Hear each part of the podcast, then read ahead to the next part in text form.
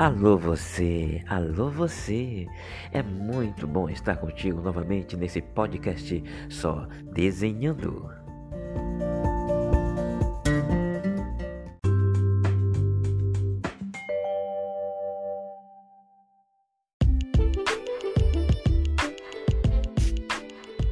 Desde o segundo episódio desta temporada, nós estamos tentando responder algumas perguntas específicas, as quais são: que segredos se encontram na Bíblia? Quais princípios, leis e doutrinas ela aponta pelo qual devamos viver?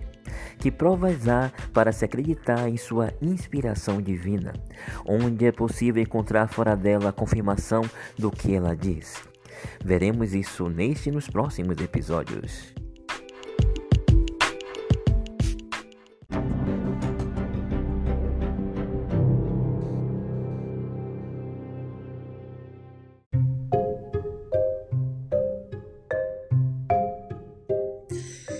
Sou o pastor Melquisedeque Lima, de seu podcast Só Desenhando.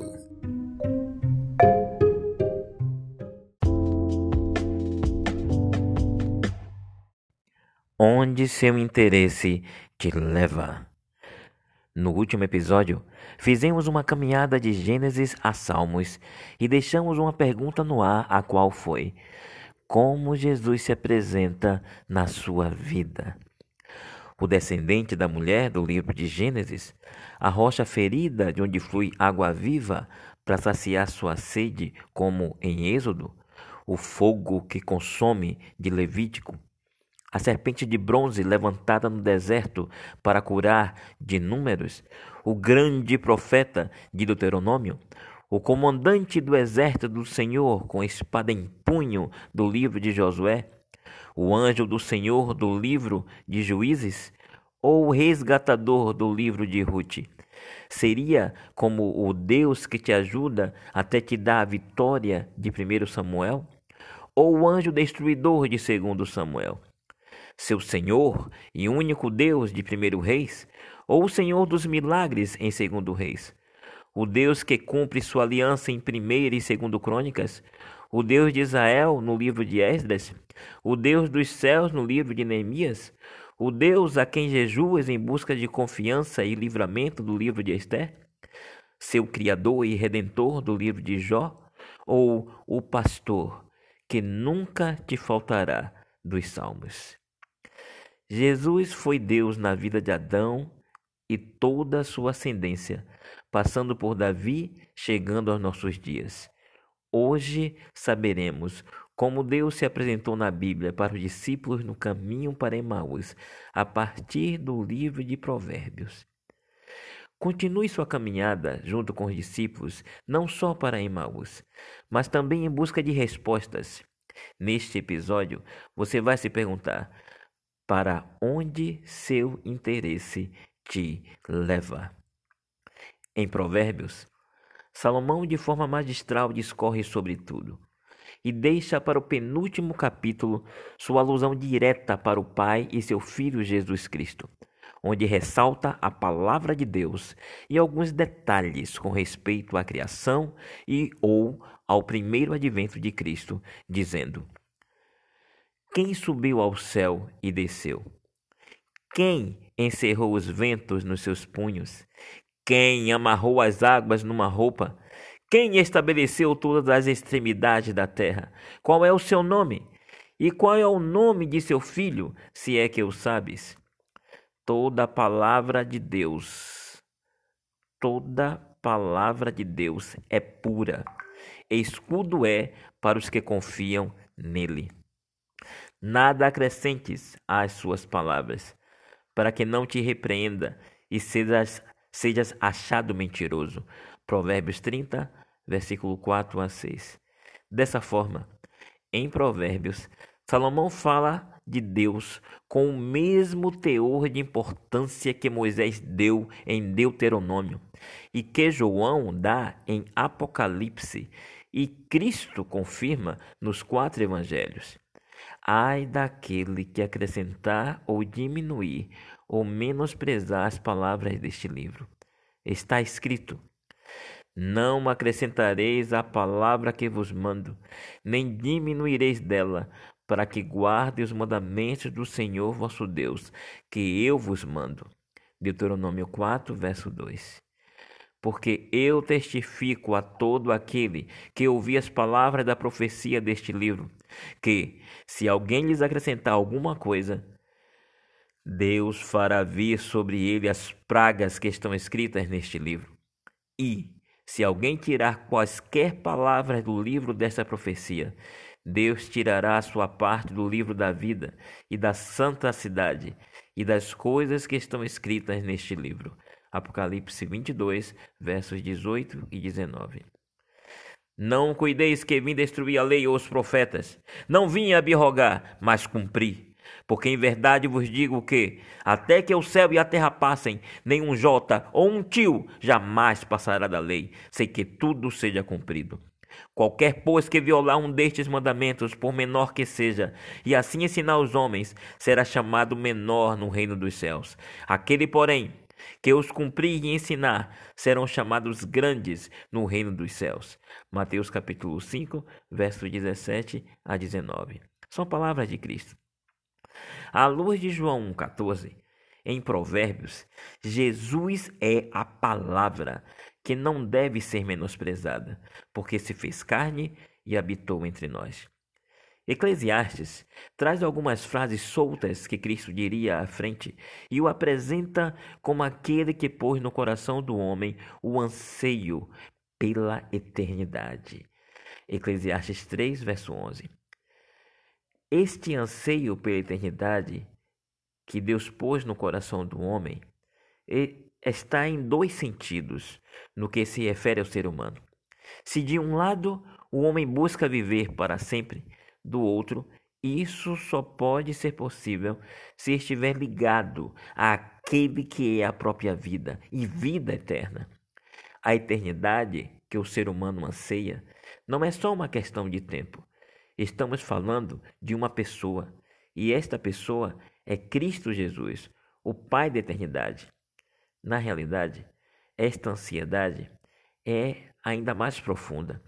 É como aquele que anseia, anseia pela eternidade, aquele que deseja, deseja pela eternidade, que não está satisfeito apenas com este mundo aqui e agora, com os objetos de desejo. Não. Ele quer ir além. Deus colocou no seu coração o anseio por algo melhor, a eternidade. E a eternidade é uma pessoa. Jesus Cristo. O Deus que não só investigará o passado, Eclesiastes 3, verso 15, mas também julgará o justo e o ímpio a seu tempo, Eclesiastes 3, verso 17. Em Eclesiastes, Deus é criador e juiz. Eclesiastes 12, versículo 1, 13 e 14. Já em Cantares, Jesus é o amado. Olha só. O amado que passa por um período de transição até tornar-se digno do amor de sua igreja na cruz e além. Cantares capítulo 2, verso 7 e capítulo 3, verso 5 determinam o período em que Cristo sai do céu, desce à terra e vive entre nós, curando e pregando até a cruz.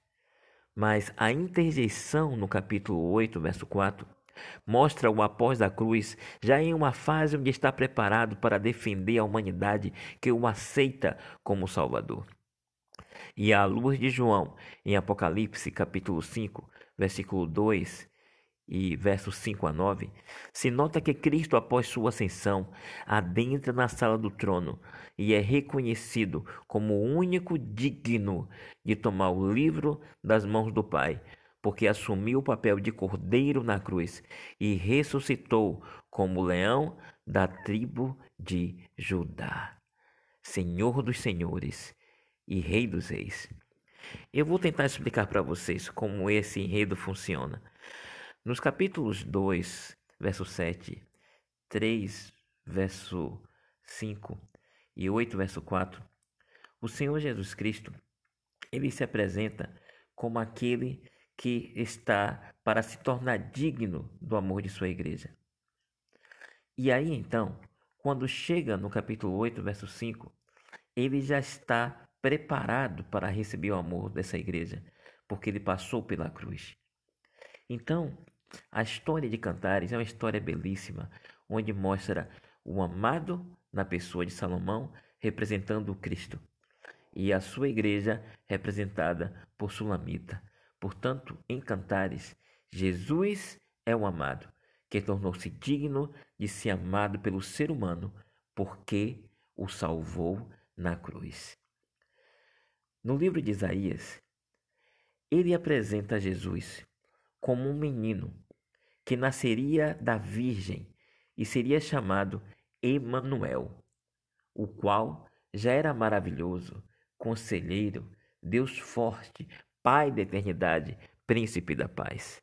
Emanuel, Deus conosco. Isaías capítulo 7, verso 14 e capítulo 9, versículo 6.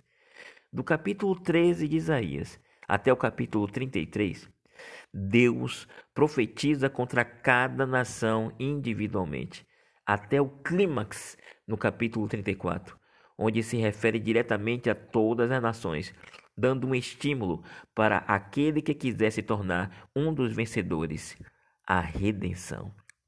Neste paralelo, enquanto o capítulo 34 tem um juízo que termina de forma favorável para os justos no capítulo 35, o capítulo 13 aborda um juízo que segue com a destruição de Satanás no capítulo 14, versículos 12 a 15. Isaías, portanto, é um livro apocalíptico que consegue resumir em quatro capítulos os principais eventos que estão relacionados ao tempo do fim, no caso, aos nossos dias.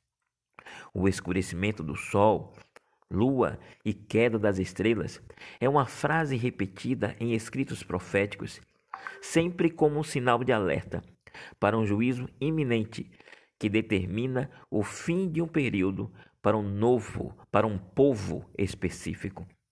Isaías o utiliza mais de uma vez.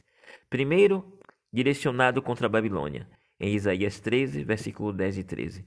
No segundo, em Isaías 34, versículo 4, Deus se direciona a todas as nações da terra. Os profetas seguintes, que estão à nossa frente, eles fazem a mesma coisa que Isaías faz. O que é muito interessante porque, após o julgamento das nações, no capítulo 34 de Isaías, ocorre outro evento, no capítulo 35, que é a grande alegria na confraternização entre os redimidos em uma terra renovada. O que nos lembra o Apocalipse, né?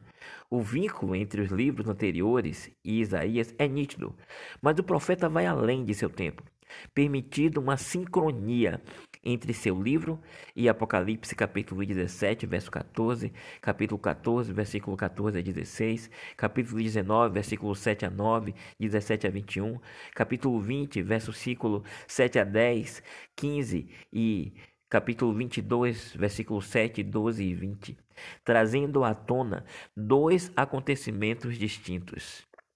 Primeiro, em Isaías 34 e 35, o profeta fala do retorno de Cristo com o julgamento das nações e a vida dos salvos na nova terra após os mil anos.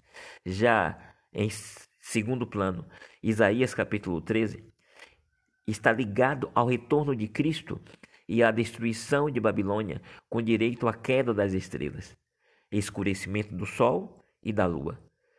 Mas, ao chegar ao capítulo 14, Ao chegar ao capítulo 14 de Isaías, há uma chacota contra a Babilônia por sua queda, sendo que no verso 9 se nota a segunda ressurreição dos ímpios, e nos versos 12 a 15 se percebe a destruição de Satanás, representado por Babilônia. Eu me refiro ao capítulo 14, versículo 12 a 15.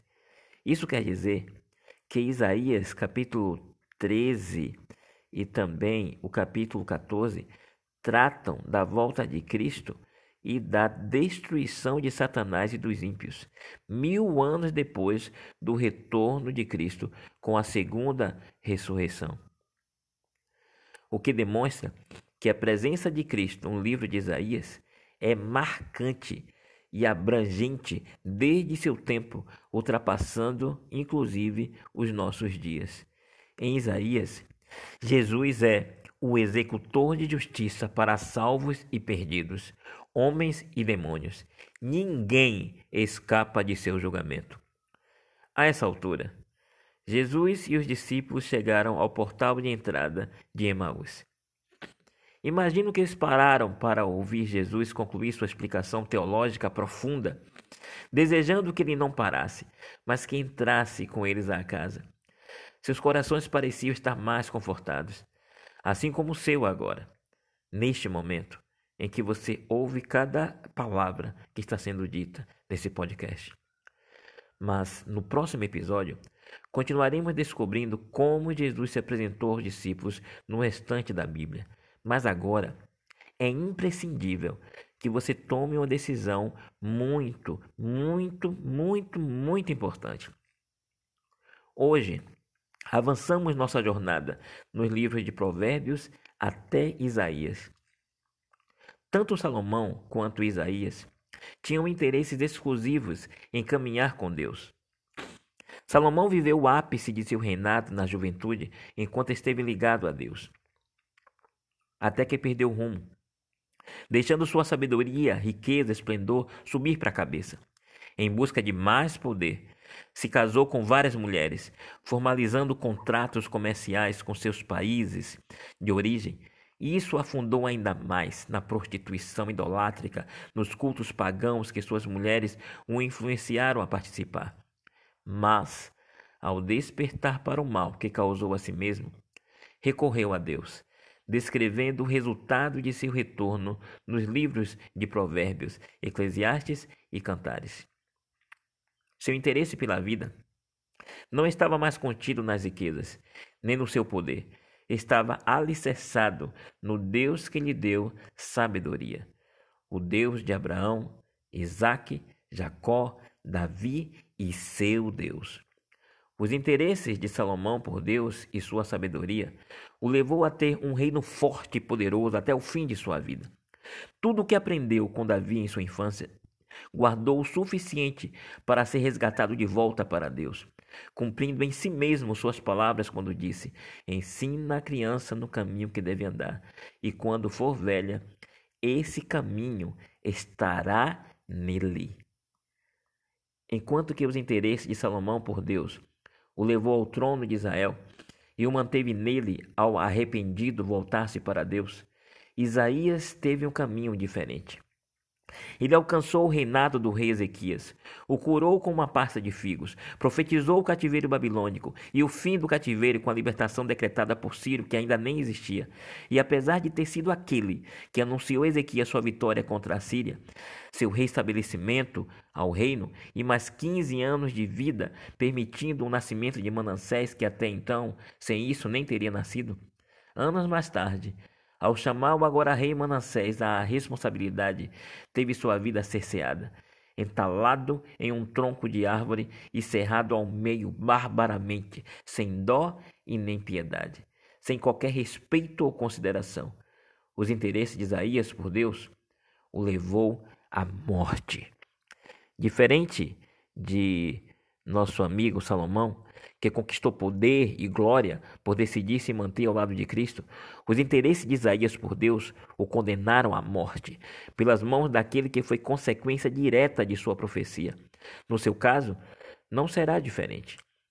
Nos dias de hoje, seus interesses podem te levar tanto à morte como aconteceu com Isaías ao ser perseguido e morto por zelar e proclamar a verdade, como também após a guerra entre o bem e o mal terminar com a vitória de Cristo desde a cruz, você poderá reinar com Cristo no céu, ao ser resgatado desta terra por Ele. O desfecho de sua história depende de seus interesses hoje, seja por Deus ou na execução de sua própria vontade sem Ele onde seu interesse te leva. Eu sou o pastor Melquisedeque Lima do seu podcast Só Desenhando. No próximo episódio, você descobrirá por meio dos livros seguintes o tema Onde suas oportunidades te levam, baseado na história de Jeremias e os profetas que viveram no mesmo período. Além disso, bem, é melhor que você veja por si mesmo no próximo episódio. Então, até lá!